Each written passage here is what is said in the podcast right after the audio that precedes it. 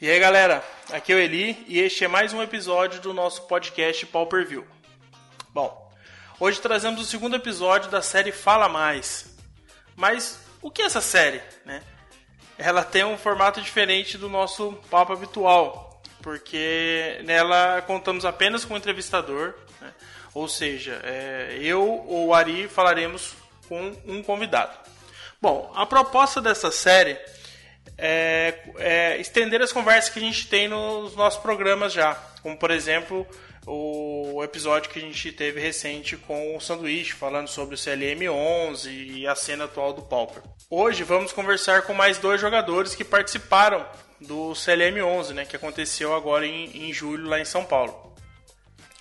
Bom, então sempre que a gente quiser falar sobre algum assunto diferente ou abordar algum tema específico que eventualmente a gente citou em algum episódio e tal, apareceu em algum episódio, nós vamos fazer essa série, nós vamos trazer essa série para vocês. Então, no primeiro episódio dessa série, o Ari conversou com o Hudson Lessa, que foi o vice-campeão do CLM Pauper, né, o CLM 11 Pauper, e, e também conversou com o Paulo Fratantônio, né, mais conhecido como Punisher, que fez top 8 nesse mesmo torneio. Bom, então espero que vocês gostem desse formato, comentem, deixem seu feedback para a gente poder incenti nos incentivar a trazer mais é, programas com esse formato. Porém, antes das entrevistas, eu tenho alguns recados para passar para vocês. Para quem ainda não conhece nossas metas e recompensas do Padrim, é, a gente vai deixar o, o site aqui na, na, descrição. Eu peço que vocês entrem, conheçam e, e façam como MP do Hack dos o Diego Cardoso e o Yuri Cardoso, que nos apadrinharam, né? Para poder ajudar a manter o nosso podcast, os, os gameplays do canal e principalmente o nosso blog. Porque nossa primeira meta é a melhoria do site que fazemos a hospedagem hoje podendo trazer conteúdo com mais recursos visuais, interativos, como por exemplo a lista dos decks, que hoje são apenas imagens coladas lá no, no artigo, e a gente quer que quando você quando a lista apareça lá, você possa passar o mouse e já aparecer a imagem da carta, né? Então, oferecer um padrão de qualidade que todo jogador de Pauper merece, né? Também a gente está postando gameplays aos domingos, né? então acompanhem nosso canal, se inscrevam, é, curtam nossos jogos, que tão sido, têm sido excelentes. E claro, surgiram decks. Né? Eventualmente tem algum deck que você quer ver, a gente dá um jeito de trazer ele para o canal. Estamos procurando fazer lives toda semana também, seja para jogar ou para bater um papo né, sobre algum assunto. Então nos sigam na Twitch também. Vamos deixar todos os links aí de tudo que a gente conversou, de todos os recados que eu passei, vão ficar todos os links aí na descrição. Bom, então, sem mais delongas, vamos às entrevistas, pois elas estão sensacionais.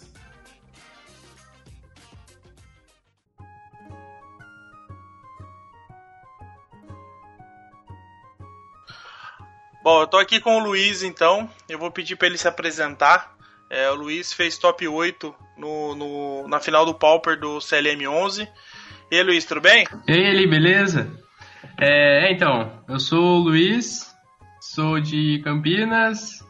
E é isso aí, eu tava no top 8 lá com o pessoal. Isso aí.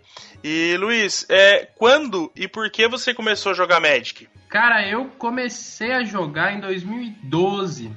Rise of Eldrazi, por ali.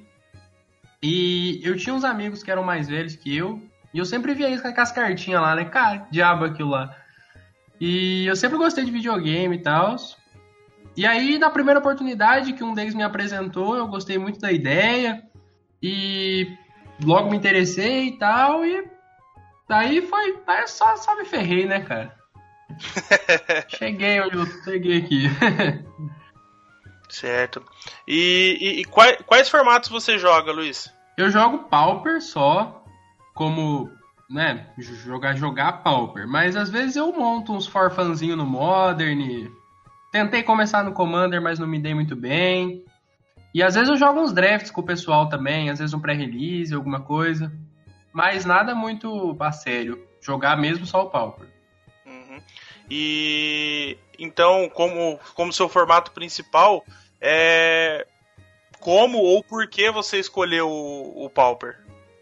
Então, Então, eu durante uns quatro ou cinco primeiros anos da minha vida, eu montava decks aleatórios, assim, né? Eu gostava das cartas e eu juntava todas elas. Sem muita, muita restrição de formato e tal. Aí quando eu mudei para Campinas, eu conheci o pessoal do Pauper e, e, eu gostei muito por um fator interessante. Porque tirando o Legacy na época, o Goblins era forte no Pauper. E eu sempre gostei muito de Goblin. Aí eu falei, cara, eu consigo jogar com Goblins forte, que não é Legacy, porque eu não tinha dinheiro para comprar Legacy. E, e, aí eu comecei. Peguei e montei meu Goblinzinhos lá na época, ainda valia Granada Goblin, era IRL, né? E, e gostava muito e tal. E aí, por ser muito barato, eu fui montando outros decks. Montei o Mono Blue, montei o Mono Black, enfim. Mas o maior motivo foi, eram Goblins forte, não era Legacy. certo. E Luiz, conta pra gente como é que foi a, a sua classificação, né? O processo dos classificatórios pro CLM e qual deck ou quais decks você utilizou na, nos classificatórios. Então, eu, eu tive um semestre bem, bem puxado, assim, eu acabei não participando de quase nenhum classificatório. Eu fui em um classificatório que foi o, o último classificatório. E eu joguei de Boros, Boros Monarca mesmo. Mas uma lista diferente do que eu usei lá. E eu fui bem, assim, fiquei acho que em terceiro de 10 pessoas, coisa assim. Ganhei os pontinhos. E aí depois teve. No, isso foi numa sexta. E no sábado teve aquele que valia o dobro da, da pontuação. Aí eu peguei o Boros de novo. Mas aí nesse dia eu fui, fui atropelado, assim. Eu perdi basicamente todas. É, mas enfim, aconteceu uma coisa interessante daí nesse dia, né? Porque a gente se reuniu ali, todos que estavam com chance de top 8 e tal. E o primeiro cara que estava no top 8, ele já tinha vaga, por uma outra loja aqui da cidade.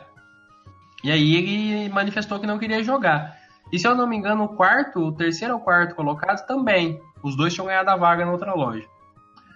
Aí nisso eu subi. Eu tava, acho que em nono ou décimo, oito, coisa assim ali embaixo. E, e aí eu, né, apareceu essa oportunidade. Aí, beleza fez o chaveamento, fomos jogar a final da, na loja, né? Aí eu conhecia todo mundo que estava disputando. Eu sabia que na minha chave ou ia ter um Auras ou ia ter um White Tokens, que era o primeiro cara que eu ia enfrentar, e na outra rodada eu sabia com 99% de certeza que ia ser um Tron e afinal eu não tava nem me importando, né? Porque, pô, eu tinha jogado basicamente um torneio e se eu chegasse na final e tinha ganhado a vaga, tava ótimo. Mas aí tava olhando meus decks aqui em casa e eu tinha o Boros e o Scred. Aí pensei, pô, cara, eu vou pegar um Tron com certeza, né? Qual a chance de eu ganhar dele com o Boros? Não vou conseguir. Aí eu peguei o Scred, fiz umas modificações nele, porque o primeiro cara podia ser um Auras, né? Aí eu fiz uma coisa ridícula, assim, eu taquei tipo quatro Curfew sideboard, taquei Spell Pierce main deck. Eu fiz lá um negócio louco, sabe? Fiz uma lista pra lojinha, assim. E deu muito certo. Cheguei lá no, no sábado à tarde. pra minha sorte ou azar, o Aura estava de Mono Black LD. Nossa. E aí eu falei, tipo, nossa, né? Ainda bem, porque os Curfew no side ajudaram muito. No G2 eu tirei os scratch todos, subi os curfew para pegar os gourmag dele. Ah, foi, acabou sendo engraçado, na verdade. Mas, então, e aí eu ganhei dele, ganhei do Tron depois na, na outra rodada. E aí cheguei na final com um colega meu de UB. E, e aí acabou que a gente tava com a vaga mesmo, a gente nem tava se importando muito. E eu acabou eu ganhei também a match lá e acabei levando o troféuzinho. Que legal. Então, acabou que as mudanças aí do pessoal ainda acabou favorecendo o deck que você foi ainda, né? Sim, sim. Bom, já com a, com a vaga do, pro CLM na mão, é, como é que foi sua preparação? É, você você jogou bastante, você treinou só no mall, e aí eu já vou acrescentar nessa pergunta é, como é que foi o seu processo de decisão do, do deck, né? Se você realmente usou esse treinamento para definir o deck ou realmente foi só um treinamento para definir a lista, por exemplo. Como é que foi esse processo? Então, eu jogo sim no mall, jogo há muito tempo no mall, muito jogo há seis meses oito agora, oito meses no mall. E, e eu sabia que eu ia de Boros. Boros, eu, eu não tinha. Porque assim, o, o Scred jogando com ele no mall também, eu apanhava muito de Boros. Toda vez a match era um parto. As que eu ganhava, eu ganhava assim no top deck e no, na zica do cara, ou alguma vez que eu pegava um player mais inexperiente e ele fazia um outro erro. Mas de forma geral, eu, eu tinha assim uma win rate de 20%, sabe? Contra, contra boss. Aí o Matana escreveu aquele artigo dele, né? Eu cito isso em toda, toda vez que eu falo. que, que basicamente ia ter Scred, Affinity, Monoblack e Boros lá. Boros mais até. Aí eu pensei, tipo, baseado nesses quatro decks, quatro decks eu pensei do Scred. Falei, pô, mas se eu for jogar de Scred, é que eu só tenho esses dois decks, o Scred e o Boros, né? no caso. É... Aí eu pensei, se eu for jogar de Scred, na primeira rodada eu pegar um Boros, eu já vou, já vou, né, ficar muito chateado. E tinha muito Boros, e o que foi o que a gente viu no final que foi, foi verdade, né? Tinha muito Boros. Então eu acabei que ali no dia, na, logo depois que eu ganhei a vaga, eu já decidi que eu ia com o Boros. Aí foram umas 3, 4 semanas ali de lista mesmo, sabe? Eu testei tudo quanto é carta que eu achava branca, vermelha, coisa preta, umas coisas aleatórias que não fazia sentido nenhum. A gente chegou até a comentar uma lista verde que usava o Sprout Swarm lá no deck, uma coisa que não fazia sentido nenhum. Mas enfim, foi isso. Eu testei muito, mas listas mesmo. Várias, várias, várias, várias combinações. Entendi. É, aproveitando que você falou de lista, é, a gente vai deixar a lista do, do seu deck aqui no, né, na, na parte de, de, de, informações aí do, do podcast. E ah, vamos falar um pouquinho mais dela. É, eu tô louco pra ouvir sobre, sobre uma carta que você colocou duas cópias aqui, que eu acho que o pessoal que tá ouvindo também vai, vai achar surpresa. Bom, no geral, a sua lista é, é bem próximo do, do que já joga, né? De, de Boros Monarca. Sim. Usa três Palace Sentinels, as criaturas são bem parecidas. A base de mana aí com 21 terrenos tá, tá, tá bem né, padrão aí. Sim. E o usa sem enlistments também, né, para aproveitar os terrenos. E a grande surpresa aí do deck, que até é, eu comentei com, com o Luiz lá no CLM, é o uso de dois Serrated, Serrated Arrows, que é as flechas denteadas, né, que é a, a grande surpresa aí, e pelo que o Luiz comentou, foi a, a, a estrela do, do deck. É, fala um pouquinho mais sobre essa lista, a decisão dessa carta aí, essa mudança aí, conta pro pessoal.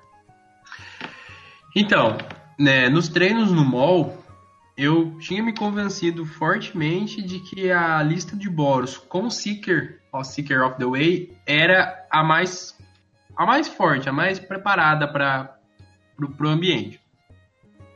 Mas eu tinha em mente também que o Seeker era muito fraco no Mirror Match.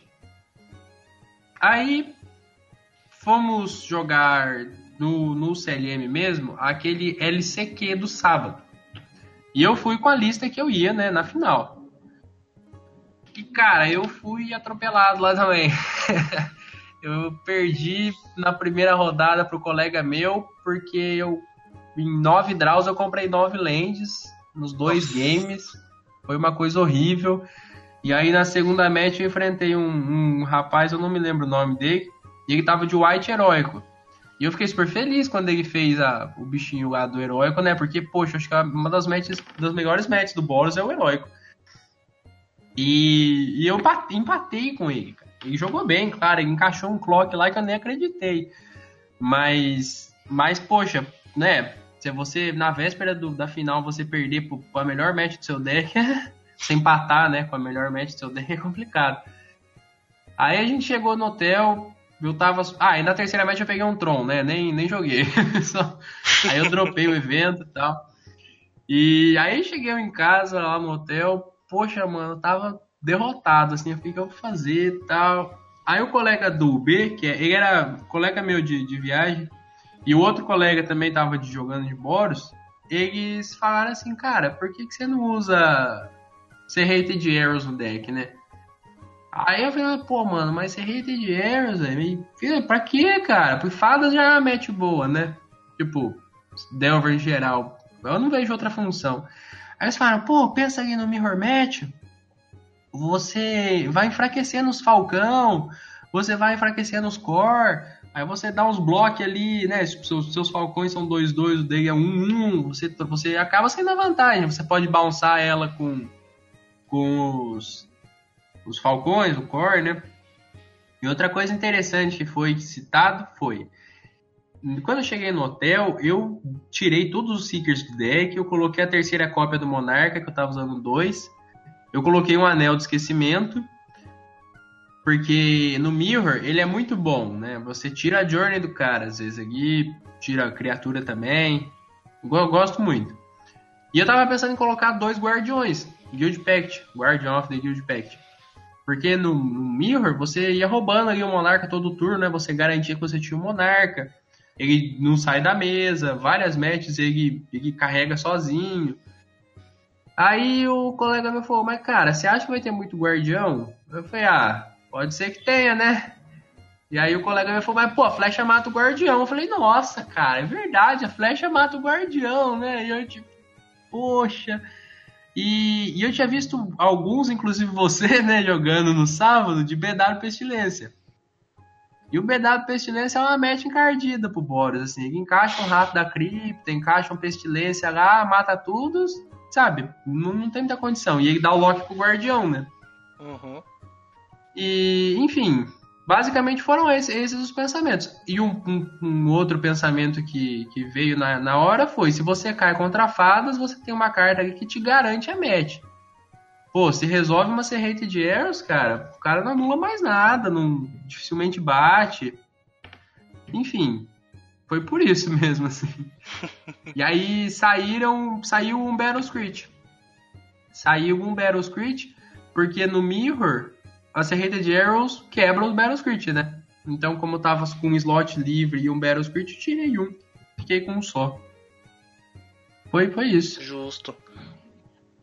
Não, bacana. É, para quem é, nunca, nunca viu, o Boros Dota, né, a versão antiga do, do Boros, uhum. é, usa, chegou no, no, no, começo, usava, né, Serrated Errors, para poder, como ele só tinha criaturas fracas, né, e alguns Sim. voadores, então ele usava a Serrated Errors para poder diminuir né, o poder das criaturas e lidar com as fadas, principalmente na época de Monoblue, né? Então Sim. é uma carta bem forte aí e que acabou saindo um pouco de, de figura, mas como você falou, né? Mata o guardião e pega uh, algumas outras criaturas e no Mirror se torna uma estrela, né? Sim, no Mirror ela, ela se mostrou muito boa. Bom, é isso aí. É, vamos, vamos falar um pouquinho sobre as matches, Luiz. É, eu vou falando então a, a match que você enfrentou aqui e aí você uhum. faz um uhum. comentário, é, quanto que foi o resultado e, e, algum detalhe que você queira comentar sobre a lista, sobre a, sobre a match em si, beleza? Beleza, beleza. Bom, então na match você enfrentou um BW Pestilência. Como é que foi? Aí, ó, de cara, de cara essa coisa linda. Aí Pô, eu peguei um colega meu daqui de Campinas que joga com a gente. Você sai daqui para jogar com ele em outro lugar, né? Aí nem me passou pela cabeça conversar com ele de ID e tal, mas porque, poxa, afinal eu acho que na primeira rodada não é uma não é uma, uma questão, né? Mas enfim, eu ficou 2-0 para mim a média. E não tenho o que dizer como foi, né? Esse Hated Arrows arregaçou os guardião deles. Era assim, ela cumpriu o papel dela no campeonato inteiro. Porque resolveu no 4 e olhou pra mim assim, nossa, isso aí no main deck, e eu tipo, é, velho, tá usando isso aqui. E aí o guardiãozinho dele ali enfraqueceu, e, e assim, eu matei acho que um ou dois guardiões com a flecha no game 1. Aí no game 2, se eu não me engano, ele me ligou a 5 e eu fiz monarca no 4. Limpinho, sem nada na mesa. Aí só, só foi segurar o jogo. Aí acabou.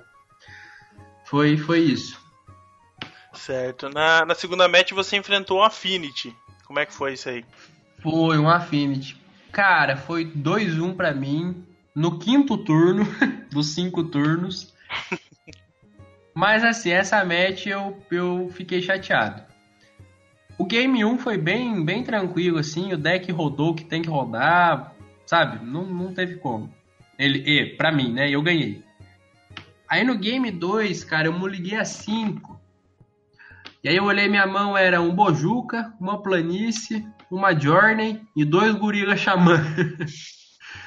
aí, pô, mano, vou ligar a 5 contra a Fint, você sabe que você já perdeu, basicamente, né? Uhum. Só que eu tava no draw. Beleza. Aí Scry, mandei pra baixo, não lembro o que que era agora. Aí eu sei que eu comprei no verdade, eu comprei no verdade, eu comprei no verdade. e eu ali, né, com as duas lentes. Aí o carinha lá também, cara, ele também tava zicado, sabe? Ele não, não, não jogava nada. Aí, mano, era comprar a vermelhinha ali, era pipocava todas as lentes dele já era. E não comprei, não comprei. A hora que eu comprei, ele, já, ele fez dois gordinhos lá, 4x4, no meu turno eu comprei a lente. Mas daí, né, não dá conta mais. Aí, cara, no G3, no G3 foi triste. Ele, o jogo começou razoável assim, ninguém fazendo nada. Eu resolvi Monarca no 4, aquela sensação de que jogo ganha, né? Mas ele reagiu muito bem, ele botou uma pressão ali e tal, e ele demorou um pouco comprar as outras lentes depois da primeira. Mas eu não comprei side, cara, eu não comprava nada, eu só comprava terreno naquele negócio. E eu lá super triste e tal. Aí ele resolveu um 4-4 e no mesmo turno ele resolveu um Clark Clan Xamã. Aí eu, né, já vem aquele negócio. Pô, mano, acho que ele esqueceu a habilidade do Xamã. Porque uhum. o Xamã você sacrifica um artefato para dar um de dano em tudo que não voa, né? Uhum. Ele subiu contra o Boros. Eu pensei, poxa, acho que o cara comeu bola. Mas enfim, né? Final não ia. Eu não ia, não ia falar pra ele. Uhum. Aí veio não ia dar esse mole, né? Não ia dar esse mole. Aí veio no meu turno Battle Script, flashback, ele com um gordinho lá e eu ali com dois passarinhos em pé um, e, e acho que. Não, só os dois passarinhos em pé. Um prismatic na mão, passei. No que eu passei, ele estourou o Crack Club pra matar os voador. Aí, ele, aí eu falei, não, cara, não, beleza, mas não mata nada. E ele, não mata, aí mostrei pra ele, poxa, cara, não sei o que. Aí ele meio que desestabilizou um pouco. E, e aí, ele, não sei, mas aí eu acabei dando um pouco de sorte nos draws, aquele top deck no raio no último turno, sabe? mas, cara, eu tenho plena consciência de que se ele resolvesse aquilo e fosse um eletrotruque, ele tinha levado. Uhum. Eu não teria ganhado, não. Foi, foi, foi muita, muita o universo conspirou a meu favor ali, cara. Mas foi isso. Certo. E na terceira match você enfrentou um White Heroic. E aí, como é que foi dessa vez? Isso. Eu enfrentei um cara super simpático, eu também não lembro o nome dele. Ele ria o tempo todo e foi uma match, uma das matches mais tranquilas, assim, em termos de pressão, sabe? É, foi 2-0 para mim mas dessa vez com razão, assim, o deck rodou o que tinha que rodar e era white heróico, era para ser uma match favorável, foi favorável. Ele botou ali por uns certos turnos, ele botou uma certa pressão, mas logo ali vem, né, jornada, anel, aí não tem quem segure mais. Foi isso, mas foi uma das foi. matches mais, mais gostosas, assim, de jogar. Pego, pego o adversário, aí foi um cara muito bacana. 2x0 pra você, né? Isso, 2x0 pra mim. Beleza. Na, na quarta match se enfrentou um Tribe, né? O Tareles Tribe. É, o Rafael. Cara, essa daí foi triste também, porque o Rafa, é, a gente tem um grupo de Tribe. O Tribe é um dos meus decks que eu jogo no mall. E a gente tem no WhatsApp um grupo de Tribe. É, três pessoas, e uma delas é o Rafa. É, e eu basicamente ajudei ele a montar o sideboard dele, sabe? E o deck também. Então, quando ele chegou, ele falou, mano, você conhece meu deck inteiro. Eu falei, pois é, cara, é uma pena. foi 2-0 pra mim também. Mas essa daí foi meio palhaçada, porque ser hated arrows é free win contra a Tribe, né? Tribe uhum. não responde ser hated arrows. E aí na primeira match eu equipei uma mão com duas hated arrows, três lanes. aí eu, eu não equiparia uma mão dessa, porque foi horrível. Mas como eu sabia que ele tava de Tribe, eu tinha que equipar, né? Aí eu fiz Rente de Arrows no 4, falei, vai anular? Não anulou. Pá, entrou. Vega até que ainda jogou mais um pouco, mas não deu.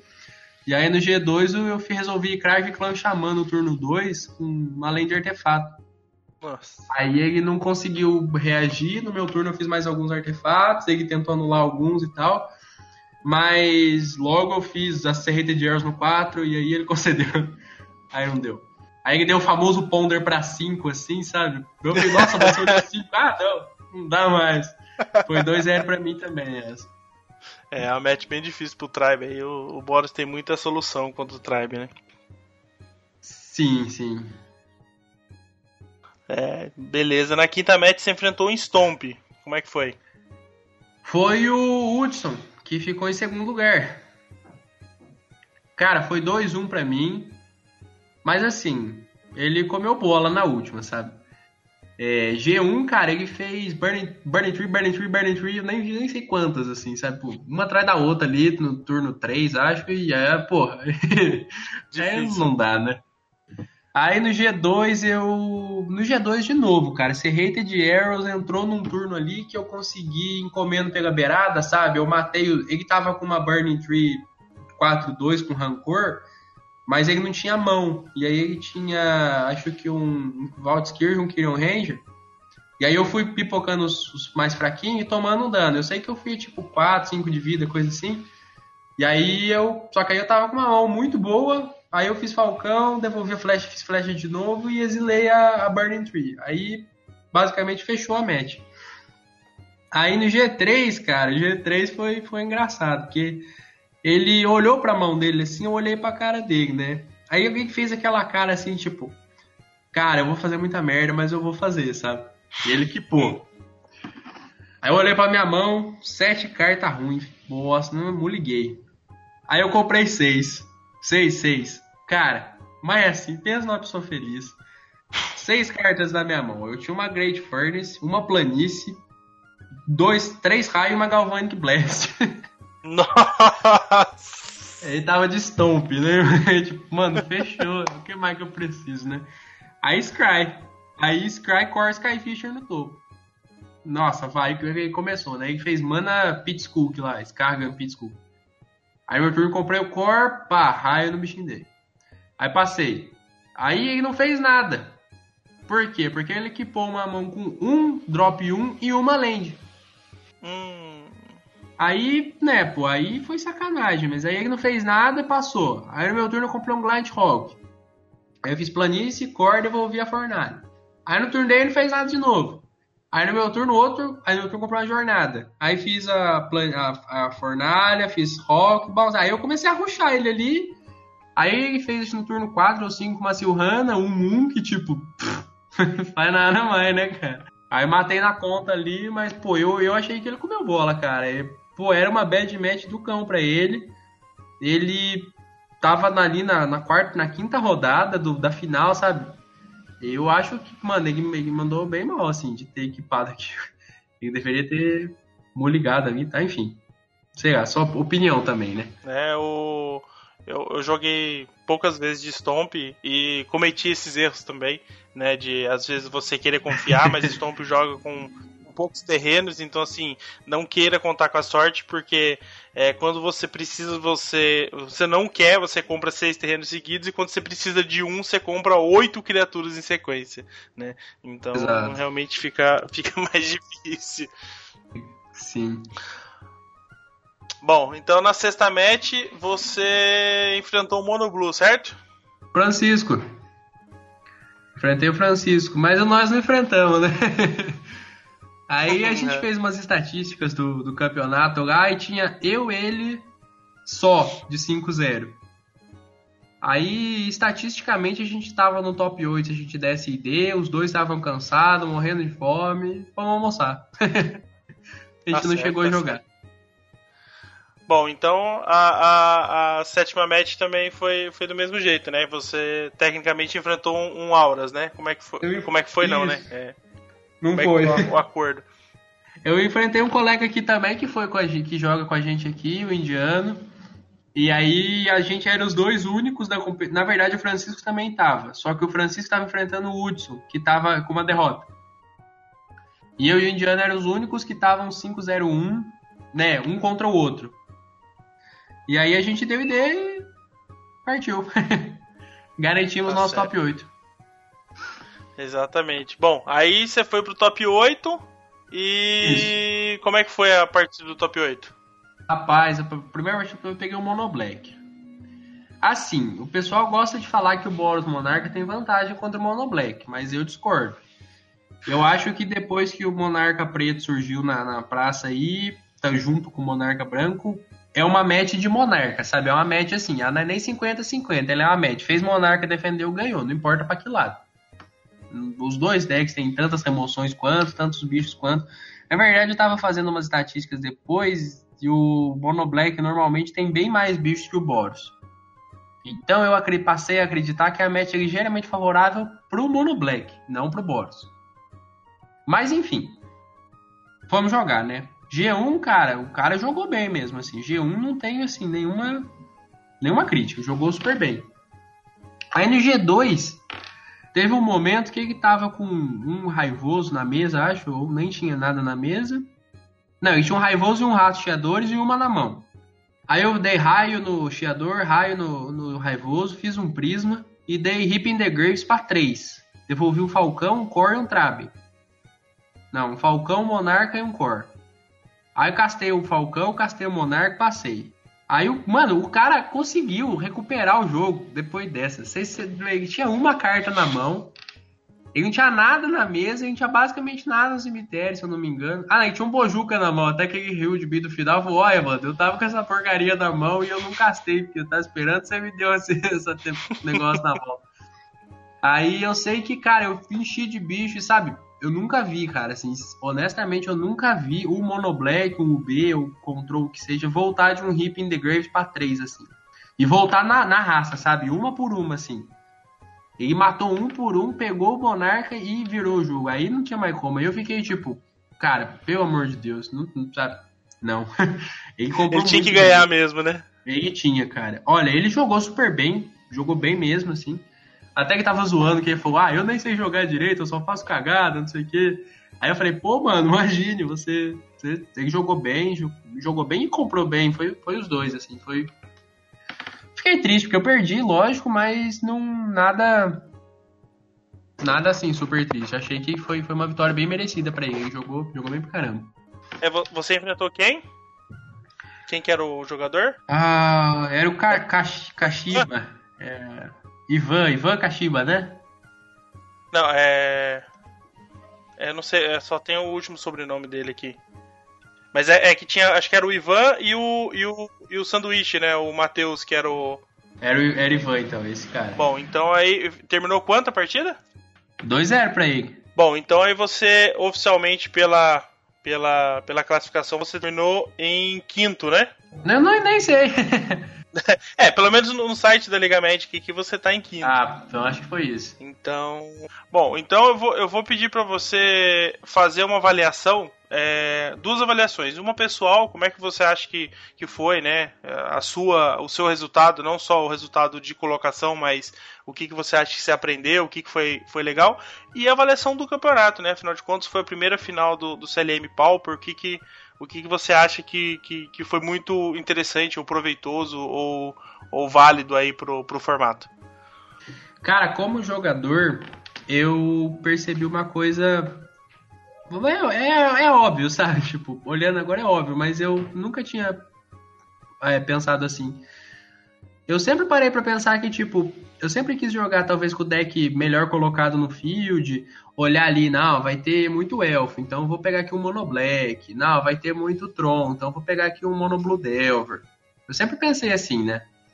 E mas cara, de... depois de ver o, o CLM e ver o, Chico ganhar de mono blue delver com um negócio que só tinha Boros, é, poxa, foi foi surreal.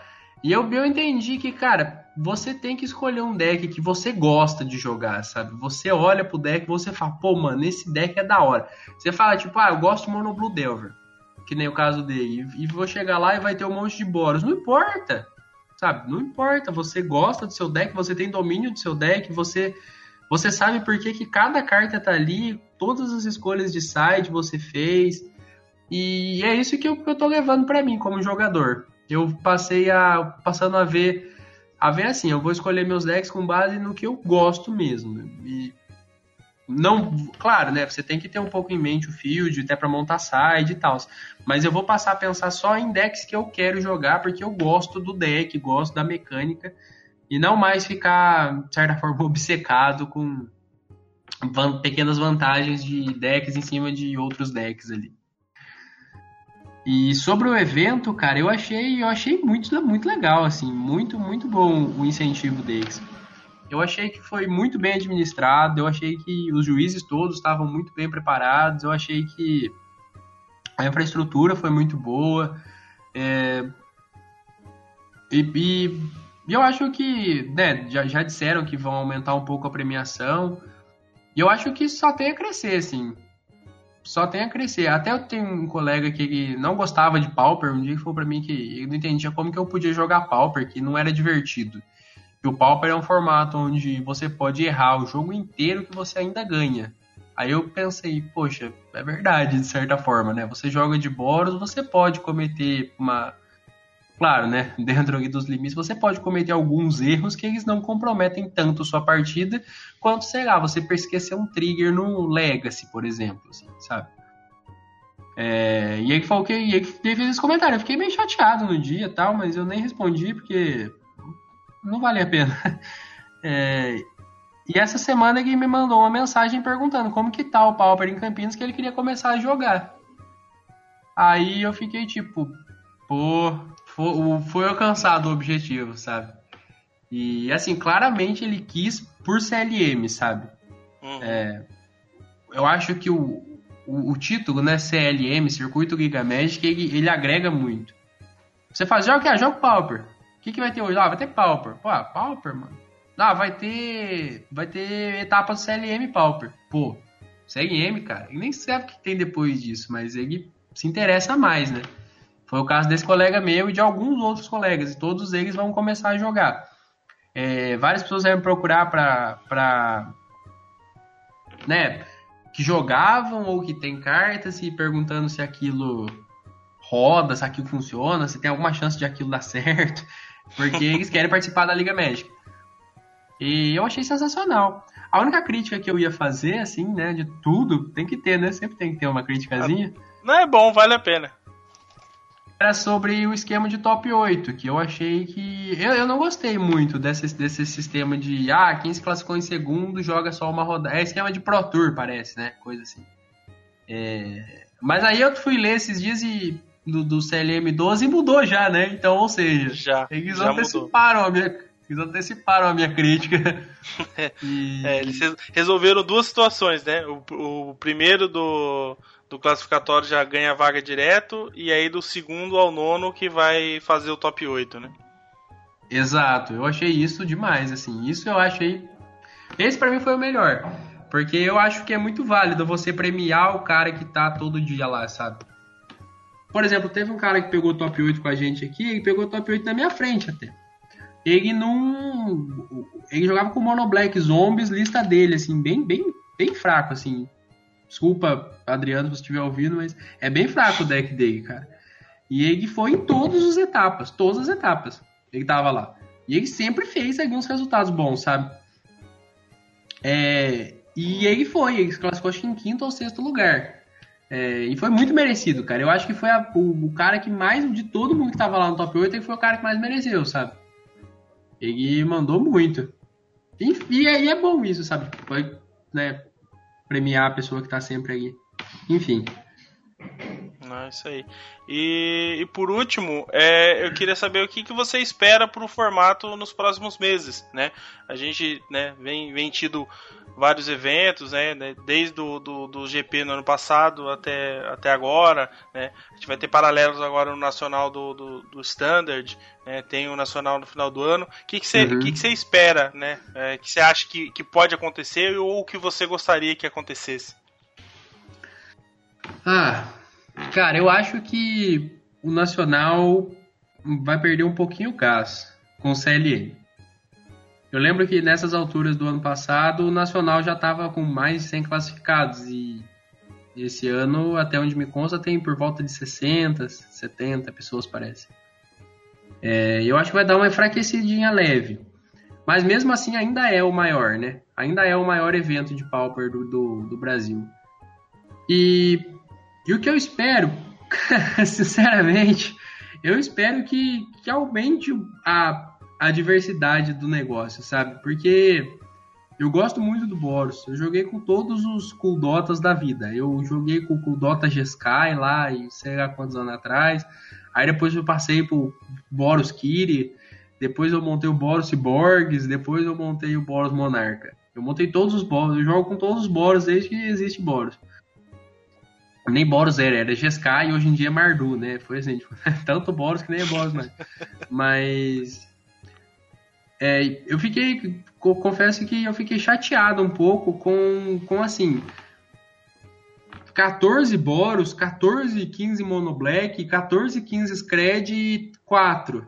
O terceiro, quarto deck tinha mais, tinha 4. 3, 4, sabe? Eu acho que, que falta isso um pouco pro, pro Pauper e né, pra comunidade toda. Talvez investir um pouco mais em decks diferentes, assim, não sei. Eu, eu, cara, quase não tinha Tron lá. Eu falo isso pros meus colegas todos, que eu, eu, eu sou meio lerdão. Que, cara, já, já passou da hora do, do, do Pauper ter um jogador de Tron bom, sabe? Jogadores, né? Não jogador. Jogadores bons de Tron. Porque o Tron é o, é o predador do Boros e do Mono Black, sabe? O Mono Black consegue levar o Tron se ele tiver um side muito específico. Mas de forma geral ele não consegue. E o Boros, pelo amor de Deus, né? o Tron é o pesadelo do Boros. Eu acho que é isso, eu, eu, eu esperaria, e inclusive eu estou trabalhando nisso, que aumente o número de bons jogadores de Tron, mas não para também para ser só Tron daí, entendeu? Eu não gosto muito desses dessas multidões de decks iguaizinhos assim. Eu gosto de um montão de coisa, mas enfim, é isso que eu, que eu espero. É, aumentar a diversidade aí, né? Que a galera é, coloque a cabeça para funcionar e, e crie listas, ou inove nas listas, ou pegue as listas que já existem e aperfeiçoem para jogar bem contra os decks do meta, por exemplo, né? Exato. Teve um comentário na liga lá que o cara falou isso, ele foi retalhado. Não sei se você chegou a ouvir. Não, não cheguei a ver, não que lá no, no, sul o meta é todo diferente, não sei que eu não lembro agora. Ah, eu vi, eu vi, eu vi, eu vi esse ah, comentário, eu vi esse comentário. Você viu? É, então, é tipo aquilo, ele, ele falou de uma forma hum, hum, não sei, não foi talvez muito bem recebida, nem muito bem interpretada, mas no fundo ele tá com a razão dele, sabe? Ele tem uma certa razão. Bom, então é isso, Luiz. Eu quero agradecer você pela, pela presença aí é, te parabenizar pelo ótimo resultado, né? É, vai ficar marcado aí como primeiro top 8 do, do CLM Pauper, sua fotinha vai aparecer bastante aí. Então eu quero te dar parabéns. É, e eu acho que. De nada. E espero que quem esteja ouvindo também aprenda, né? É, é, um pouco com, com, as, com o que o Luiz passou aí. E Luiz, manda uma mensagem aí pra gente, pra gente encerrar. É, eu queria agradecer a oportunidade de estar falando com vocês aqui. E queria mandar um abraço a todo mundo que está jogando Pauper. E, e, galera, é isso aí. Pauper é o melhor formato. Vamos jogar mesmo e vamos, vamos tentar coisa nova. E é isso aí. Não tenho, não tenho muito o que falar, não. Bom, tá certo, Luiz. Eu agradeço novamente. E então a gente fica por aí. Valeu, abraço. Abraço.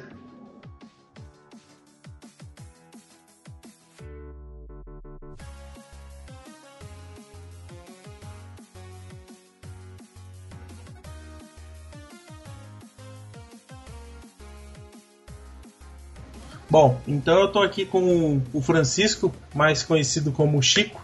Eu vou pedir para ele se apresentar. Né? Ele foi o grande campeão aí do, da final, da primeira final Pauper do CLM 11. E aí, Chico, tudo bem? Apresente, se apresente para a gente aí. Tudo bem, aqui é o Francisco, vulgo Chico, né? é, eu sou de Aparecida, Vale do Paraíba, né? interior de São Paulo. Jogo Magic desde Rise of Eldrazi, mais seriamente, né? Mas jogava antes também no patião da escola, sem shield, como muita gente deve ter começado também, né?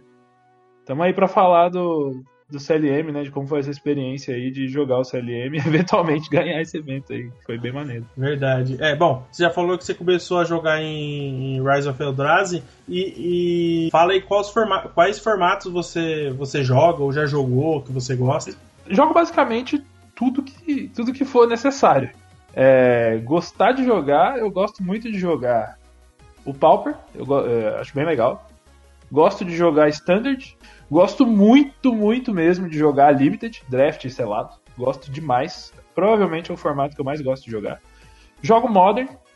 É, hoje em dia acho que o Modern tá ruim, mas é, preciso jogar, né? Porque eu sou grinder de, de, de evento. Então, o que, o que tiver dando vaga pra, pra, pra Pro Tour, pra RPTQ, eu tô jogando. Então, jogo Modern também. Legacy e Vintage eu não jogo porque exatamente porque não normalmente não se grinda para nada jogando esses formatos, né? Além do que são formatos caros, como eu não tenho as cartas, não, não sou um jogador de Magic das antigas que tem isso guardado. Então, para mim que já não que sou um grinder, que prefiro jogar para competir mesmo, mais do que por diversão até, é, eu não, não acho viável gastar tanta grana num formato que não vai me trazer esse resultado que eu estou buscando. E como e por que você escolheu o Pauper?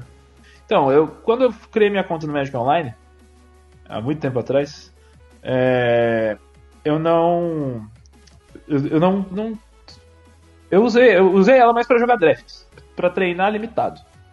É, daí depois de um tempo parei de jogar o Magic Online e quando eu voltei eu queria jogar algum formato construído, mas não tava com muita grana para investir.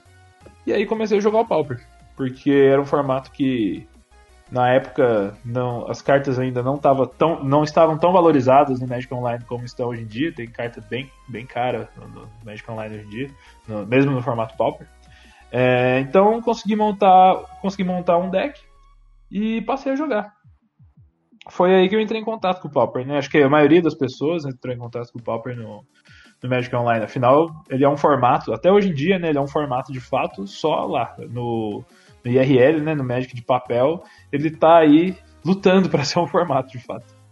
E, e, e, é um formato que eu gosto muito, apesar da, da do, do, local onde eu jogo. Eu jogo na, na Liga Arena, que é uma loja em Guaratinguetá, e o formato ele não era tão fomentado. E agora que, que eu tive esse resultado aí, a galera animou para jogar esse Pauper.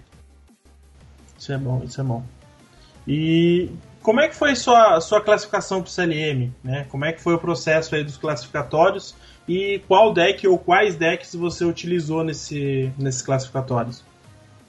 Então, é, como eu disse, ao longo desse último semestre, o, na, na Liga Arena, não, houve, não houveram, aliás, houveram alguns CLMs Pauper, mas assim, não o suficiente para a gente conseguir fazer uma final. Porque a galera simplesmente não jogou e não teve é, a, classificatório do top 8, né? Pra, é, classificatório para final na loja. Ou seja, eu não tinha vaga. E eu resolvi ir pro, pro CLM, pro evento, na quarta-feira, três dias antes do, do, torneio, do evento, na verdade. É, a gente tava. O meu grupo de jogo que nosso, nosso time Liga Arena, na verdade, né? Que a gente treina junto e tal. Então aí o, o Júlio, que é um dos jogadores, ele falou, pô, vai, vai ter Pauper, você não gosta de Pauper? Você tá aí jogando no online, fazendo os resultados legais, por que não? Vai que você consegue alguma coisa lá. Aí eu não tinha vaga para nenhum outro nenhum outro evento do CLM. Eu até fui pro top 8 da, da loja, mas no final de semana que teve os tiveram os top 8, eu tive uma viagem e não pude jogar. Ou seja, eu fui pro CLM sem vaga para nada. Fui com um Monoblue Delver debaixo do braço e um sonho no coração. Basicamente foi isso. E, é, e foi o Monoblue Delver, né? Aí sábado, sábado eu joguei pela vaga do, da final. Fiquei em segundo no suíço e eles davam quatro vagas nesse torneio. Deu cerca de. Deu. deu é, 40 e poucas pessoas. é, o suficiente para eles darem quatro vagas. E muita gente, é, acho que deram vaga até o oitavo lugar, inclusive. Porque muita gente que estava lá jogando o classificatório já tinha vaga, mas queria testar os decks, queria sentir o, field, queria é, perceber assim o que, que, ia rolar no dia seguinte, né? E dava 2k de premiação, né? Então não era um torneio assim de se jogar fora. É verdade, é verdade. Bom, então a próxima pergunta fica meio que sem sentido, né? Que seria qual foi a sua preparação para o CLM. Então, basicamente, a sua preparação foi do, do sábado após o, o LCQ, né, pro, pro domingo. Como é que foi esse período, então? O que, que, que, que você considerou? O que, que você, você pensou aí? Então, eu joguei com as, com as mesmas 75 cartas que eu joguei no, no sábado. Porque mais pela confiança do que por qualquer outra coisa. É, treinei um pouco com o, com o meu parceiro de equipe, o Júlio DeBiase, porque ele tinha vaga pro Standard e pro Pauper. Mas. Domingo foi Standard, né? Do, além do. É, domingo é, foi. Isso, foi. Isso. Ele tinha vaga do Standard e do Pauper.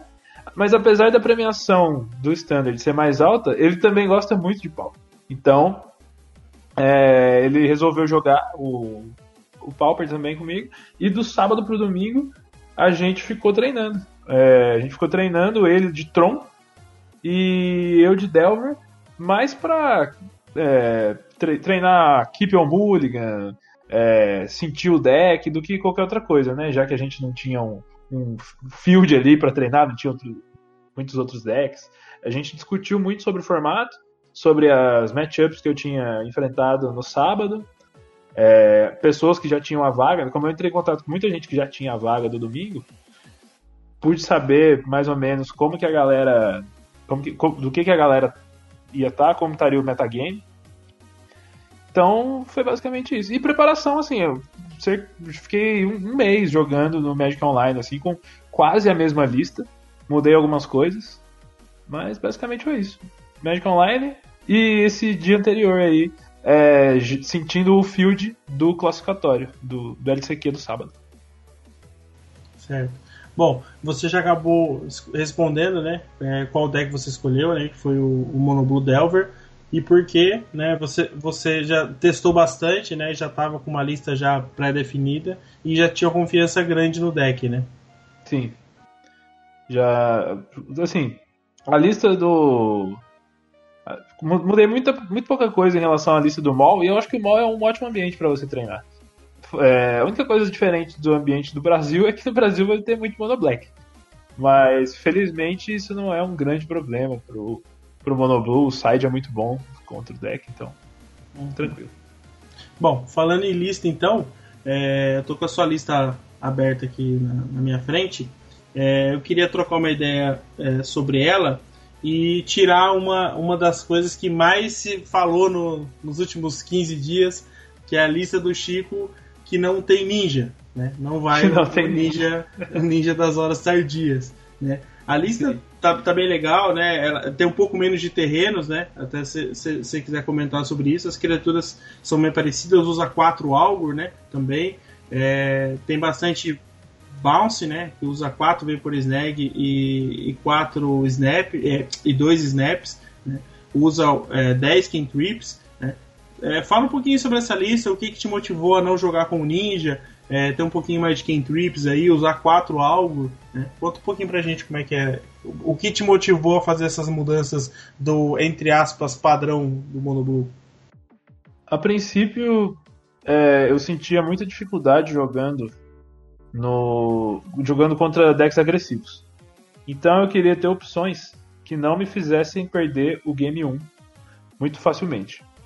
E Algar of Bolas foi uma que eu de cara quando ele se tornou comum veio à tona é, essa, veio à tona essas listas com Algar of Bolas eu falei ah, vou colocar no deck porque esse bicho aí só pode ser bom, né? Cavar cantrip, cavar counter ou tirar do topo um monte de land só pode ser bom. E parar os bichos, né? Bar 3 no, no Pauper é uma bela de uma resistência, né?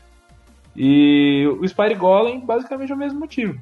Principalmente porque eu consigo fazer uma, uma criatura forte no, no turno 4 com backup de counter, né? Com duas manas. Se eu tiver quatro ilhas, eu consigo fazer Spire Golem, deixar duas ilhas para dar um counter, ou para fazer alguma coisa no passe, uma Spell Tutor, qualquer coisa. E também muito forte, 2/4. E para muito deck no Game 1. Porque assim, Game 2, ok, a galera vai entrar com muita coisa contra você.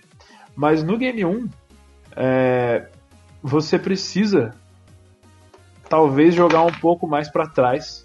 Porque você não tem muito counter é, eficiente de uma mana de, que vai lidar com as coisas do cara. Você tem que se basear em curvar as fadas ou em dar os counters de duas manas. Então muitas vezes você não vai poder fazer um monte de bicho, ir pro rush, como, como acontece no game 2 e 3, que quando você tem vários counters de uma mana para salvar seus bichos, fica mais seguro fazer esse tipo de jogada. O game 1, te, é, se você não faz mana Delver, flipa o Delver no cego ou no brainstorm, às vezes você precisa ser mais conservador contra decks agressivos. Ah, em relação, em relação ao ninja, é, assim, é uma, é uma escolha pessoal. Eu não gosto muito do ninja de verdade. Diferente do Daisy, eu acho que é uma carta que eu não utilizei, mas é uma carta que dá para que eu gosto de utilizar às vezes. Eu joguei um, um torneio Pauper ontem na, na loja. Eu, eu utilizei Daisy. Não por causa do field, mas eu acho que Daisy é uma carta que é, quando você. Mesmo quando você não tem ela, ela é boa, porque o cara pode achar que você tem e jogar em torno dela. Então, só que às vezes você ter é bom. Por exemplo, eu usei. Eu não usei Daisy na minha lista. E agora as pessoas podem falar, ah, então ele não usa Daisy. Se eu usar, eu posso pegar as pessoas desprevenidas. E essa é, essa é a ideia.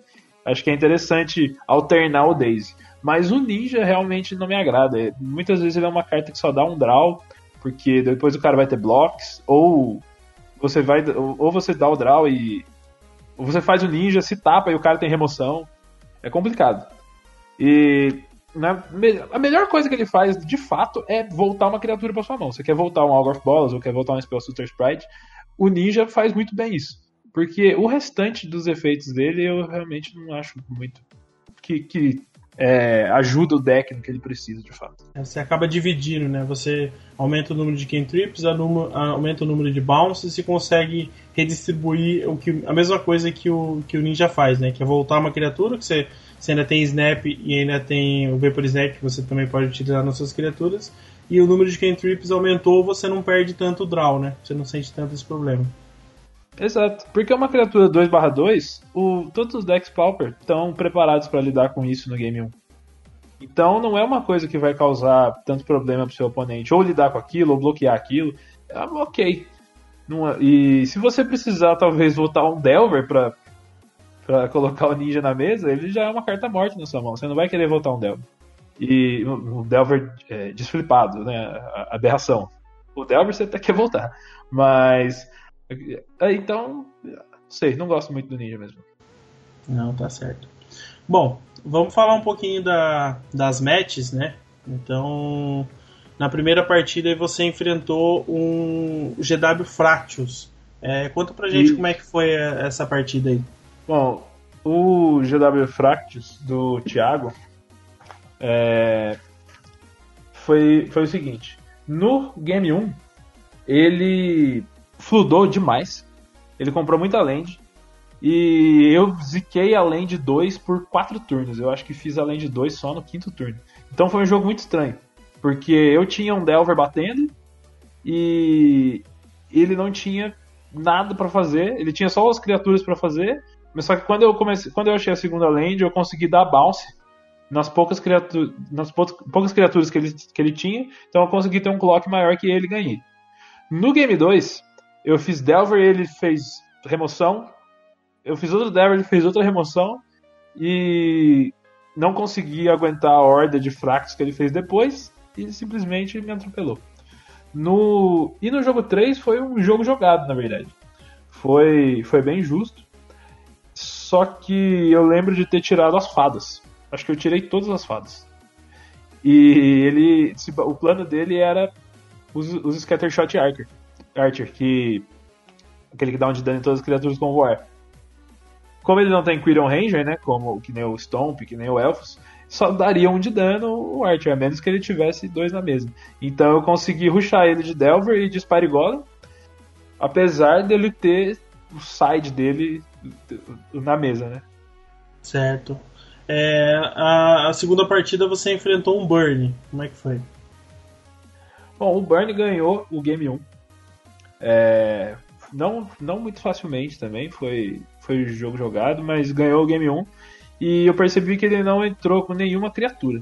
Então eu achei que fosse a lista que usasse só Lava Runner ou no máximo que Eldon Marauders, a lista sem Termalquimista.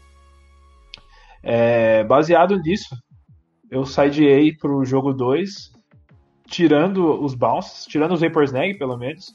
O Snap eu mantive porque ele pode ele pode é, usar a Majoclasta de novo como um counter, né? Voltando ela. E, mas tirei os snaps, tirei tudo que, tudo que fosse coisa de lidar com criatura, não coloquei verdade reverberante. E no, game, no game 2 eu consegui fechar o jogo bem rápido, com Delvers flipados. E no 3 é, tive um pouco de dificuldade de lidar com, com o Lava Runner dele. Mas assim que um Spire Golem entrou e eu tinha os counters, para os burns dele. Pós-sideboard fica, fica bem melhor, porque apesar de eu não usar os, os Hydroblast, que são bons para tirar Thermal Alquimista, são bons para tirar a Curse of Pierced Heart, é, tem muitos tem muitos counters eficientes, tem Dispel, tem Spell Pierce, então é, fica mais fácil eu colocar um board, conseguir pôr uma pressão e ainda assim ter mana para counterar as coisas dele, mesmo quando eu, sei lá, zico a quarta land. É, então é, foi foi jogado esse jogo também e acabou dando Mono Blue Delver. Certo. No Game 3 você enfrentou um UB Flicker. Como é que foi? Isso, o UB Flicker do Capivara. É, no Game 1, o Game 1 foi muito estranho, na verdade. Porque ele não zicou, mas ficou eternamente tentando comprar remoções e as remoções não vinham, simplesmente. Num deck que era para ter, né? Era para vir facilmente. E, mas não, não vieram e eu acabei é, finalizando ele no ar ali com Spire Golem e Delver. É, e no game, no game 1, né? E no game 2, ele zicou. Zicou a, a segunda land. Ele muligou, zicou a segunda land, deu um scrap para baixo. É, e acabou que consegui ruxar ele muito rápido nem teve um jogo, na verdade. Certo. No, no, na quarta partida você enfrentou um Mono Black. Como é que foi? O Mono Black, é então. Aí começou a saga dos Mono Blacks. Tiveram vários no torneio. É, eu enfrentei o Ivan, inclusive ele fez. O Ivan ele, ele enfrentou o Hudson na semifinal. Ele fez top 4 no, no, no torneio. É, no, no Game 1, é, ele não comprou, ele não fez a, a Witches, a, com base Witches, então eu consegui usar as minhas fadas como counter é, mais facilmente do que o normal contra o Mono Black, que às vezes você tem que rebolar ali para usar suas fadas como counter por causa da, da, da bruxa. Né? Mas não, não foi o caso. E o, aconteceu algo que aconteceu tanto nessa partida quanto numa partida do top 4, spoiler aí, do top 4 já. O Shittering Rats, ele é ele é bizarro contra o Mono Blue. Porque você precisa fazer, o cara do Mono Black precisa fazer alguma coisa, ele não pode simplesmente passar o turno sem fazer nada, porque ele quer fazer um Grey Merchant grande. E o Ratchadores vai entrar e você vai colocar uma carta no seu topo. Só que se você tem. Se eu, se eu tenho um Delver na mesa, é assim, garantiu o flip do Delver. Hum, verdade. E... Eu, já cometi, eu já cometi esse erro. Uh, quando eu comecei a jogar de, de Mono Black, eu dei um, um Durez no, no cara, vi a mão dele. E, no, e ele tinha um Delver que não estava flipado na mão. É, não estava flipado no, no jogo. E logo em seguida eu fui e dei um Cheating Rat, né? Tipo, ah, flipa aí, Delver. Né? É, pois é. Então, se você tem outra jogada, faça as outras jogadas. Mas e se não tiver? O Mono Black não pode simplesmente ficar olhando, né?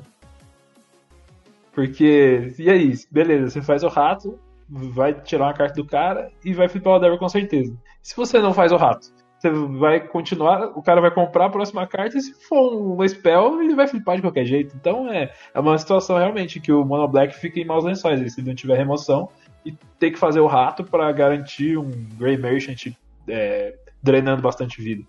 Isso aconteceu no game 1 contra o Ivan e no game 2 eu tive que lidar com a com, a, com as com Bajuites.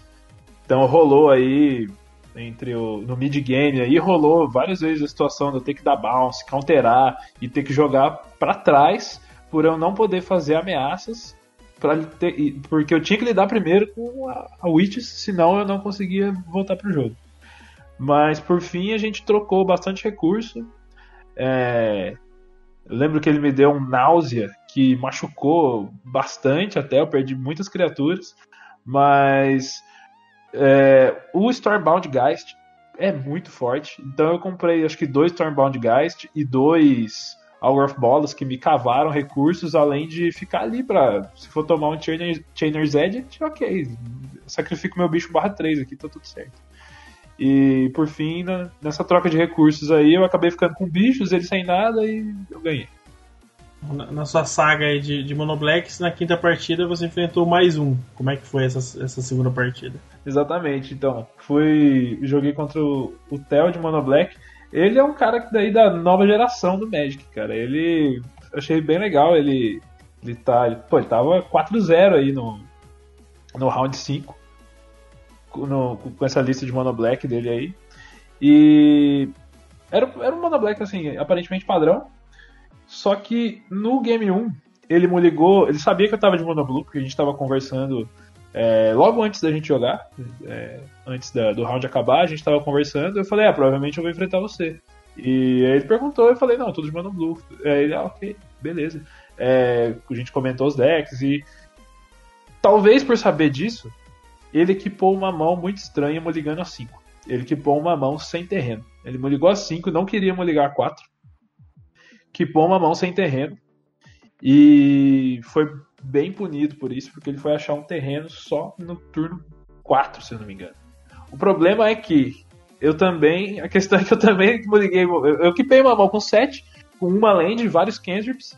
E não fiz o Delver, porque eu falei, ah, é o mono black, então eu vou ficar na minha aqui, fazendo os cantrips, cavando as coisas e no futuro a gente faz o, as ameaças com counter, com counter ativo, né?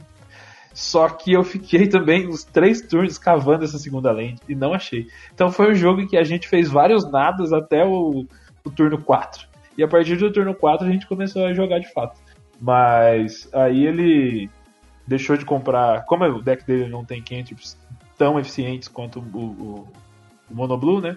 Ele não comprou tão, ele não comprou tão bem e eu consegui agredir ele aí com as criaturas e ganhei esse game 1, bem estranho aí.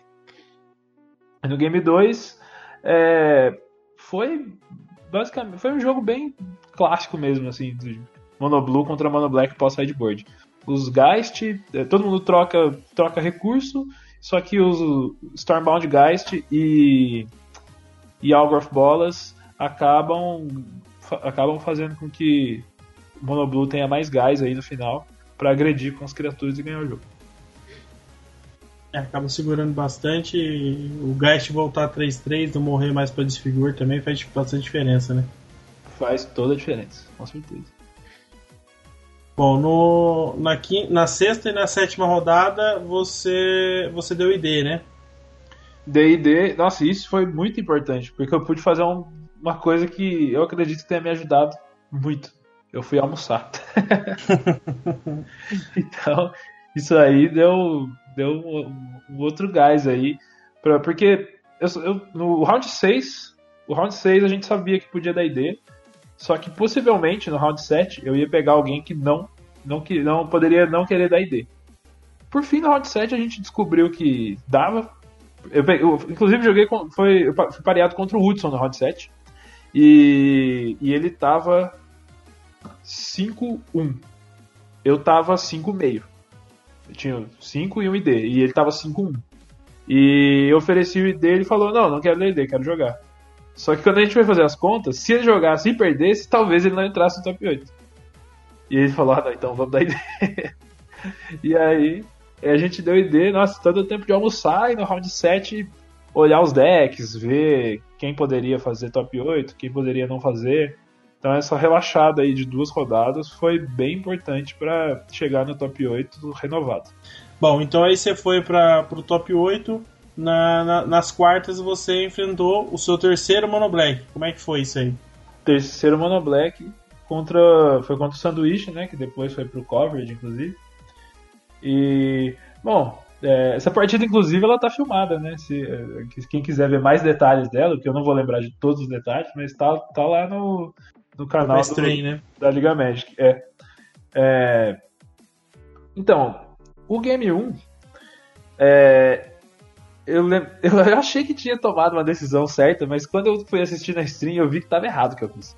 Porque ele ele deu um Signing Blood que eu counterei, porque eu achei que ele tava zicado, mas ele não tava zicado. Ele só não tinha feito o land drop do turno. E por algum motivo eu tava pensando, não, ele zicou de mana, eu vou dar um counter no Signing Blood para ele não comprar mais nada. Ou, ou num Phyrexian Rage, não me lembro agora qual se era um Signing Blood ou um Phyrexian Rage. Mas assim, a, a, minha, a minha linha de pensamento foi claramente essa. Ele não fez ele não tem land drop, vou zicar ele mais ainda. Acabou que zicou ele de verdade, mas ele não tinha feito land do turno ainda. Então foi uma jogada errada, porém certa. E isso aí, com certeza, ajudou, me ajudou a colocar pra frente no jogo, porque eu fiz os land drops, fiz as ameaças, e ele ficou naquela de ter que comprar as próximas lands para fazer o que o para fazer o que o Mono Black quer fazer, né? Que é o que ele vai perder na vida no começo para cavar os recursos e no futuro ele faz um Grey Merchant ou um Tendrils of Corruption para reverter esse, esses pontos de vida aí novamente e, e, entrar na race de fato, né? Já com os bichos em jogo e tudo mais. Mas como ele, ele ficou para trás dos land drops, acabou que eu levei esse jogo. E no game 2, é, esse jogo foi bem interessante. Ele quase voltou pro jogo. Se ele tivesse um Grey Merchant no turno, que ele, que ele tinha muita mana ali, tinha os ratos na mesa, eu dei um bounce num Phyrexian Rage, acho. E se ele tivesse um Grey Merchant ali, eu perdi. Eu, seria muito difícil voltar pro jogo. Mas ele não tinha. Acabou que ele teve que fazer um Chainer's Edict mas eu tinha um Og of Bolas, acho. Não, eu tinha um Stormbound Geist. É... Então tava tranquilo. E nesse jogo eu comprei os três Stormbound Geist. Então ficou bem complicado para ele. O que poderia botar ele no jogo de novo foi o Tendrils of, Corrup o Tendrils of Corruption que ele deu no Spire Golem, meu. Que ia puxar para ele aí 7 de vida, ou 8 de vida, uma coisa assim. É... Só que a minha última carta na mão era um Dispel. E aí esse Dispel fechou o jogo. É, acabou com a, chance de recuperar a vida. É... Isso, e tinha uma chance, porque ele, eu tava, ele tava me receando. Como eu tinha só um Spire Golem, que foi comprado muito lá pra frente, eu tava receando ele de Stormbound Geist, mas eu não tinha opção de deixar ele pra blocar, porque o Stormbound Geist não bloqueia criaturas que não, que, que não voam, né? Ele só, só bloqueia voador. Então ele tava me ruxando de Phyrexia Rager e Rateadores também. É, então tava rolando uma corrida de fato. Qualquer coisa que desse vida para ele, eu perdia. Mas aí, felizmente, esse dispel aí fez a diferença. Apesar do. do da, até os, os, comentaristas disseram: ah, ele não deve subir dispel porque Mono Black tem mais respostas como feitiço e outras coisas. Mas eu acho muito bom no match, porque tem muita, coisa, muita remoção dele que é instant. Verdade. E, e, não sei se você já, já tinha participado, como é que foi participar do stream, né? Você teve uh, um pouquinho ali de, de ficou meio. É, no, no, começo ele ficou meio tenso, alguma coisa, ou foi de boa? Não, não, não afetou nada o seu, seu jogo? Olha, até fiquei meio tenso, viu? No jogo, no, na semifinal, nas quartas de final mesmo, que foi contra o jogo do sanduíche, foi a primeira vez que eu tinha, tinha estado na stream. Nunca, nem em GP, nem em nada, nunca fui pra stream. Foi a primeira vez e acho que assim, quando eu sentei, quando eu sentei na, na, stream e o cara, o organizador, não vou saber o nome dele, ele começou a explicar as normas, como faz, e o juiz do lado, e, aí, eu, eu, aí que eu percebi a magnitude do, do evento. Porque antes eu tava muito relaxado em relação, ah, tô jogando um Pauper aqui. não tava, eu não tava na cabeça que aquilo lá, pô, era um circuito Liga Magic, o primeiro circuito Liga Magic Pauper. Tinha muita gente jogando. A comunidade do Pauper no Brasil, eu não tinha noção de como a, a galera interage bem e é grande. E a galera realmente gosta muito do formato. Eu tinha zero noção disso. Eu fui descobrir isso aí depois que eu ganhei o CLM e a galera começou a me adicionar nos grupos e falar comigo. Antes eu tava totalmente alheio a tudo isso. Então eu tava tranquilo e quando eu deu aquele baque de que o negócio estava sendo narrado e filmado, aí eu fiquei um pouco nervoso, mas foi só na, nas quartas de final. Na final eu já tava mais tranquilo já. Bom, então na semifinal você enfrentou o Inside Out, né? O Inside Out. Esse jogo foi muito bom. Esse jogo, é, me perguntaram, né, qual foi o melhor jogo da, da dia. Foi esse jogo aí. Eu nunca tinha jogado essa, essa matchup. E assim, é, eu me senti jogando. Não sei se a galera que, que escuta joga Modern, mas eu jogou Modern nessa época, mas eu me senti jogando contra o Splinter Twin. Porém, o Splinter Twin que comba no 2, não no 4. então foi, foi bizarro essa partida aí. É, depois eu descobri que o Mono Blue Delver é um match ruim pro Inside Out. Mas, tanto que o, o, o Jonathan, ele. Esse cara aí que jogou contra mim na, na semi, muito bom jogador, inclusive, gente boa demais. Ele. Até, no sideboard dele tinha Stormbound Geist e um Spire Golem contra Mono Blue Delver, que ele achava o pior match dele. Sempre me surpreendeu bastante. E, como é que foram as matches aí? É, o jogo em si no game 1. Pra, pra você ter noção como o, o, o deck é opressivo. Eu flipei dois Delvers e raciei ele com dois Delvers. Eu tô com os pontos de vida na mão. Aqui, os pontos de vida dele foram de 20 para 17, para 16, 12, 6 e 3. Então, a race estava muito. estava muito em cima. Eu ganhava na volta. Os meus pontos de vida estavam assim: 20, 19 e não tem mais nada. Eu perdi essa partida.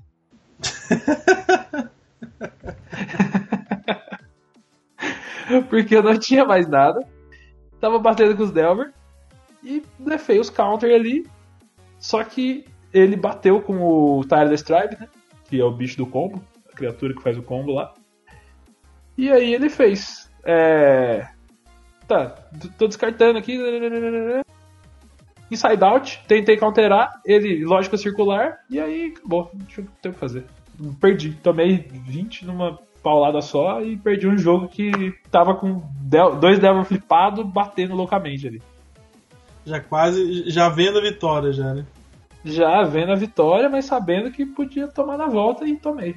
Às vezes o cara tem, né? Não tem, não tem jeito. Tanto que, tanto que no game. Então, o game 2 foi mais tranquilo, porque eu consegui counterar quase tudo que ele fez e conseguir racear com as fadas e tudo mais. E, e consegui ganhar, assim, é, não tranquilo, mas assim, tive que ter muitos counters na mão para lidar com tudo que ele estava fazendo. E o Game 3 é, foi bem estranho, na verdade. Porque eu comecei. Ele começou né, de Mana Tireless Tribe. E eu comecei de Mana Delver. e a galera olhando, um dos parceiros de equipe, meu, Marquinhos, depois comentou comigo que ele olhou e no turno 2, quando o Jonathan bateu com o Tyler do Stride, eu pensei, eu tenho que blocar. Ele vai descartar uma carta e matar meu Devil. Mas eu tenho que blocar. Porque senão eu perco esse jogo agora. Uhum, uhum. É, não tem o que fazer. E aí foi isso. Eu bloque... dei um champ block com o Delver, que podia racear depois, mas enfim, o deck é opressivo o suficiente a ponto de você ter que perder seus recursos simplesmente para não perder. No turno 2. Isso é, isso é muito bizarro com um formato que só tem carta comum. Mas é bem legal, assim, ao mesmo tempo. De ter um deck. Ter um deck com tanto poder, né? Você vê uma carta tão forte, uma criatura tão forte quanto o Delver, ser obrigado a dar champ block mesmo antes de flipar, porque senão você vai perder, né? Exato, exato. Porque, né? Eu não uso Daisy na lista, o cara sabia. Essa, essa altura as listas já estavam na internet já, né? Então ele sabia que eu não usava Daisy, não tinha o que levar. Era ali, beleza, descarta uma carta aí, mata meu Delver e segue o jogo. E foi o que aconteceu. E nesse jogo eu fiz muitas fadas. Eu lembro que no turno que eu ganhei eu tava com umas sete criaturas em jogo. Só que ele tinha o Stormbound Geist para parar tudo isso. Que era uma. E é uma tech muito boa, porque Stormbound Geist parou realmente. Foi uma barreira que travou todos os meus bichos. E eu não conseguia bater. Eu não conseguia bater porque eu ia perder muito recurso. Ele com dois Geist e eu com vários bichos, mas não podia bater porque ia perder dois bichos por turno e não ia, não ia levar nada. E, e aí ele, por fim, fez um Tile Stripes. Uh, na volta, o turno que eu ganhei foi o turno que tinha dois Delvers na mesa, umas cinco fadas e eu comprei um Gush. Revelei, flipei os Delver. Aí isso me deu um gás a mais. Pensei, vou ter que vou ter que ir pro tudo ou nada aqui, porque eu não vou conseguir pôr pressão suficiente. Ele pôs o Tide Stripes na mesa, ele tinha muita carta na mão, já tinha dado uns 3 gush nesse jogo. Pensei, tenho que, eu tenho que dar o win aqui. Ele tava com 12 de vida e eu fui pro win. Ele blocou lá o que tinha para blocar, foi a 3. E na volta morria. E a minha resposta era um dispel. Só, não tinha mais nada. E no, no turno dele, ele bateu com, bateu com Tyler Stripes eu não tinha. Né, tinha um bloco lá, mas. É, não, na verdade eu bati com tudo, eu não deixei bloco nenhum. É, ele bateu com o Tyler Stripes, eu nem tinha bloco. Ele. Ok, inside out. Aí eu, mana, dispel.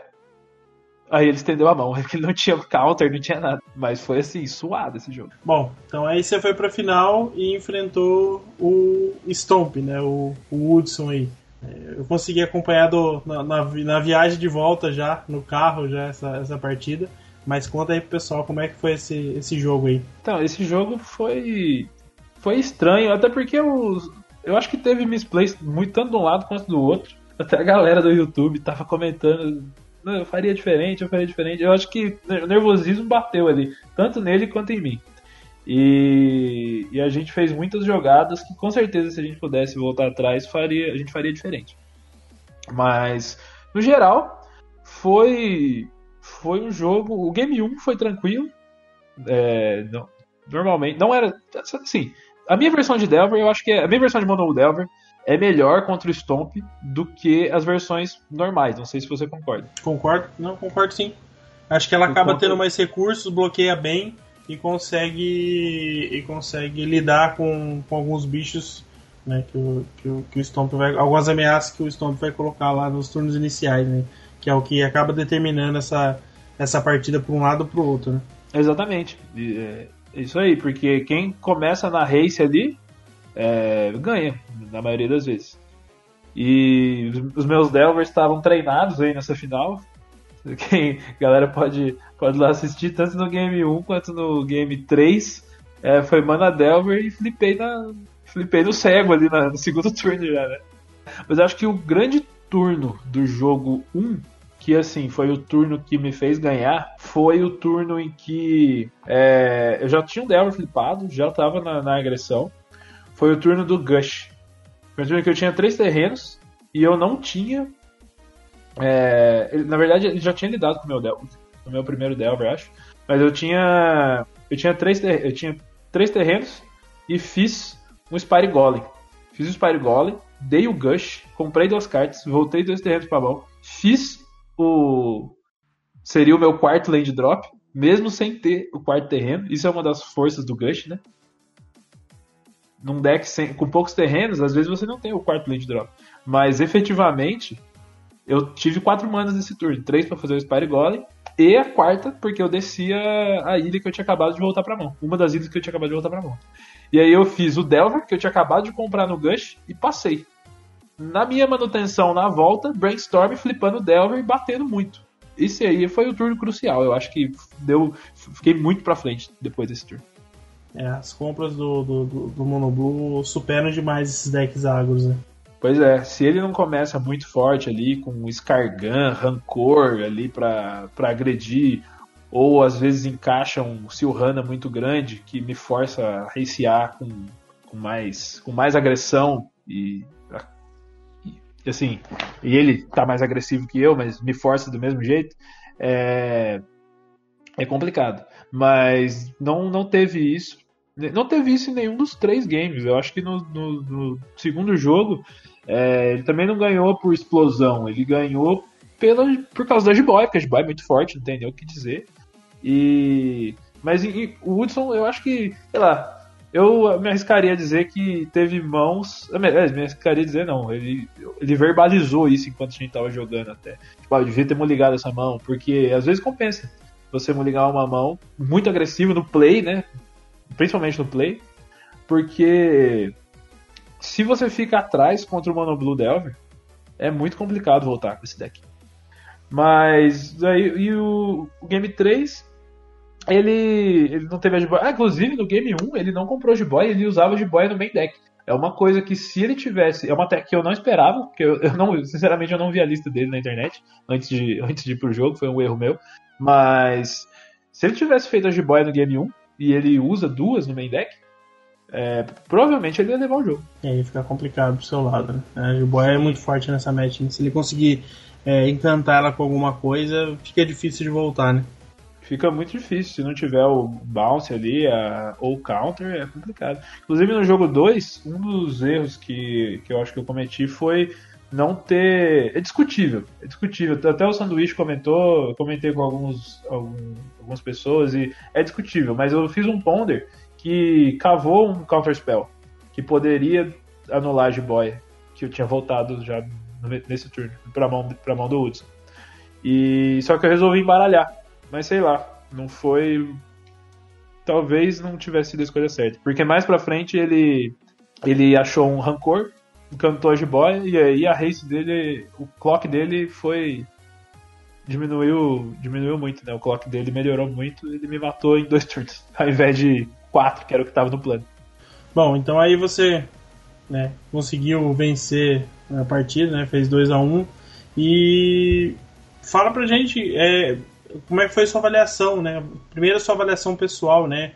É, o que, que você acha que você vai levar aí pro, pro, né, como aprendizado e tal. E a avaliação do campeonato, né? Do evento e tal. O que, que, como é que você avalia isso aí? Acho que foi um ótimo torneio, tanto no sentido da organização do torneio, isso aí ajuda muito os jogadores a, a ficarem mais tranquilos no, para os jogos, não precisar se preocupar com será que vai começar agora, será que vai atrasar, será que dá tempo de eu ir no banheiro. Isso aí é uma coisa assim que o torneio bem organizado fez toda a diferença para faz toda a diferença, né, para os players focarem no que eles estão ali para fazer, que é jogar o jogo. Mas o, que eu realmente levei de, de não é um aprendizado, mas uma coisa assim que realmente abriu meus horizontes nesse circuito Liga Magic aí, nesse CLM Pauper, foi o seguinte: ver o o quão, quão grande e quanto potencial tem a comunidade de Pauper no Brasil. Tanto que eles abriram o torneio já falando que o próximo CLM vai aumentar a premiação do Pauper para 7k e meio, né? Porque deu 90 e tantos jogadores. Isso aí, pô, são 45 lojas, vamos supor que foi 94, as quatro vagas do dia anterior, e 45 lojas fazendo fazendo CLM Pauper. Isso aí é sensacional. É, é algo que é algo que realmente representa que o Pauper pode sim se tornar um formato. A Wizards não olha muito para o Brasil, né? Mas é uma tendência isso aí. Até nos Estados Unidos está rolando bastante torneio Pauper IRL com bastante gente, premiações boas. Então acho que está no caminho certo. Foi bom para conhecer essa essa galera, tanto oh, você, o Gilmer, né? Também gravei no canal dele. É, gente que se importa com o formato que, e que quer botar isso aí pra frente, fazer acontecer. Que é um. É, Pauper é Magic e, pô, é um Magic bem, bem legal, bem divertido, competitivo e saudável. O formato é bem interessante. Exato. É, já, já engatando nessa pergunta, vou fazer mais uma pra gente, pra gente encerrar. É, o que, que você espera pro, pro formato nos próximos meses, né, nos próximos eventos? A gente sabe que tem vai ter eventos paralelos agora no Nacional Nacional do Standard, né? Vai ter eventos paralelos, vai ter um Super Pauper lá. A gente tem o Nacional Pauper, né? oficialmente no, no, final do ano, em dezembro. A gente está vendo alguns campeonatos maiores aparecendo aí, né? Tendo mais divulgação, já está garantido para o CLM 12. O que, que você espera? O que, que você vê que, que pode acontecer aí de, de bom para o formato? Acho que a comunidade de players continuar crescendo é uma tendência. É uma tendência muito boa, inclusive. Porque o Pauper, ele é pode ser a porta de entrada para o Magic para muita gente principalmente jovens adultos, né? Aquela galera que está na faculdade, mas não tem, mas não tem tanta grana ainda para montar um Modern ou para investir consistentemente em um T2 temporada após temporada. O Pauper é uma ótima opção. E se tiverem eventos, é, eventos grandes, tem um payoff, um, um payoff bom de você ah, vou viajar, vou gastar uma grana, mas se eu capitalizar lá vai valer a pena. Então, isso aí é muito bom para a galera começar a jogar e nas próprias lojas, torneios que dá premiação, que o cara pode grindar, que o cara vai ter booster, vai poder. Vai, vai, valer, vai valer a pena, mesmo que ele gaste ali é, 300 reais no deck, 300, 400 reais no deck, que é o, o preço de um deck Pauper competitivo, assim, Tier 1 é, é esse. É, pô, vai ser. Ele vai, ele vai ver que aquilo lá tem um retorno. Porque tem, tem uma comunidade crescente e sólida. E tecnicamente. E, e, assim, é, tecnicamente esses, os jogadores também são, são muito bons. Então é um formato que dá para você ir jogar e não vai ser aquela coisa for fun. Quem gosta do competitivo é, enxerga, vê ali muito, muito jogador bom e que dá para você aprender muito Magic com os caras, com certeza. É, isso é verdade. Bom, Chico, então eu, a gente vai encerrar por aqui. Já passamos até um pouquinho do, do tempo, mas acho que valeu demais a conversa. É, eu quero te parabenizar aí pela, pela conquista né, do, do, do, torneio. Né, vai ficar marcado aí. Fotinho vai aparecer para sempre aí no, no, no, no, no Hall da Fama do, do Pauper.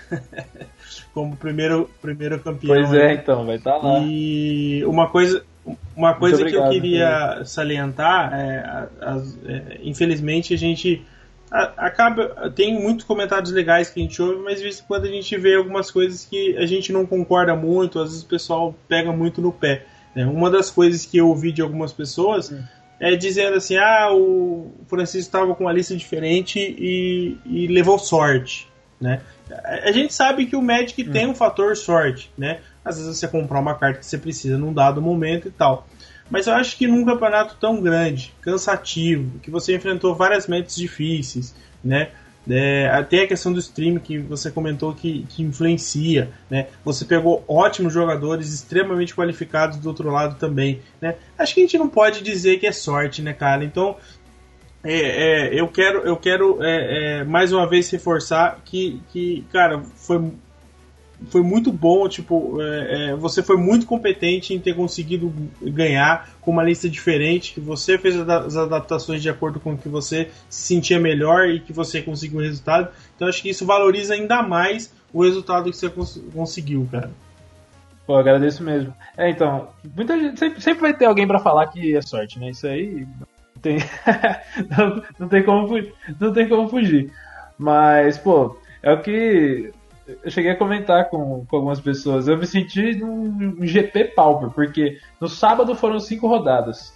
No domingo, sete rodadas mais top 8. Então foi praticamente o final de semana de GP Pauper.